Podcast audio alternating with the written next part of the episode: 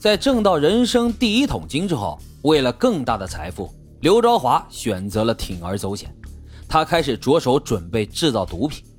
但是当时国家严格控制毒品原材料的买卖，没有原材料怎么能制毒呢？最终，刘朝华绞尽脑汁，投入了四十多万，开始研究用新的制毒材料来代替已经被禁止的原材料。这刘朝华还真他妈是个人才，竟然真的就被他研究出来了。不过还有一个问题需要解决，那就是新材料结晶的问题。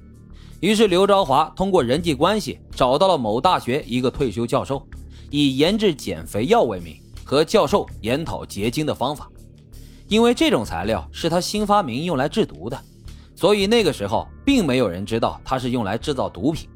这教授肯定是倾囊相助了。将结晶的几种方法以及原理都交给了刘朝华。一年之后，刘朝华竟然成功找到了一种新型毒品合成技术，并开始大规模的投入生产。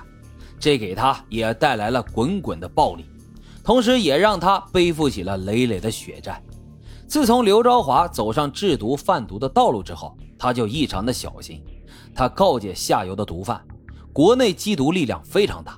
一定要将毒品带到国外再转手，但是他下线中有一个贪财的家伙，自然认为这不会有啥事便将这五公斤毒品在福建转了手。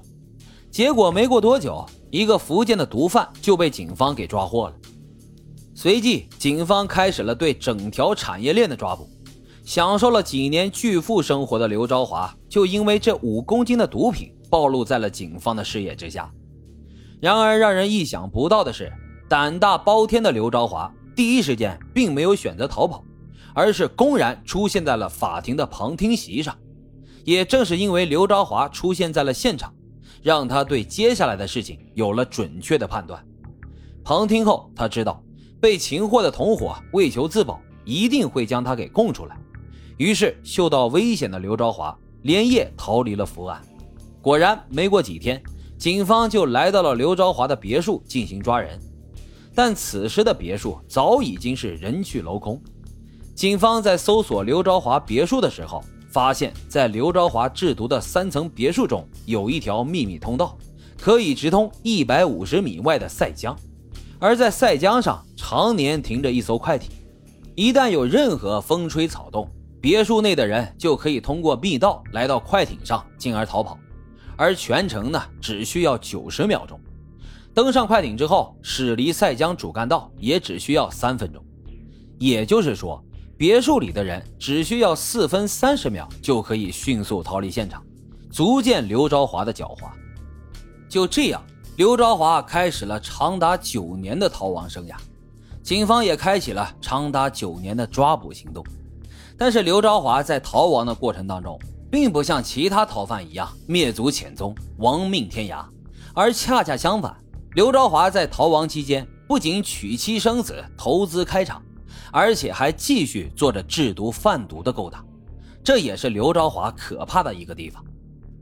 一九九九年十一月，广州警方破获了一起四百公斤的毒品案，在查获现场的时候，意外发现了另一个可疑的仓库，而这个意外的发现。更是震惊了在场所有的人。仓库中整整齐齐地堆满了毒品，这些毒品从地上一直码到了屋顶上。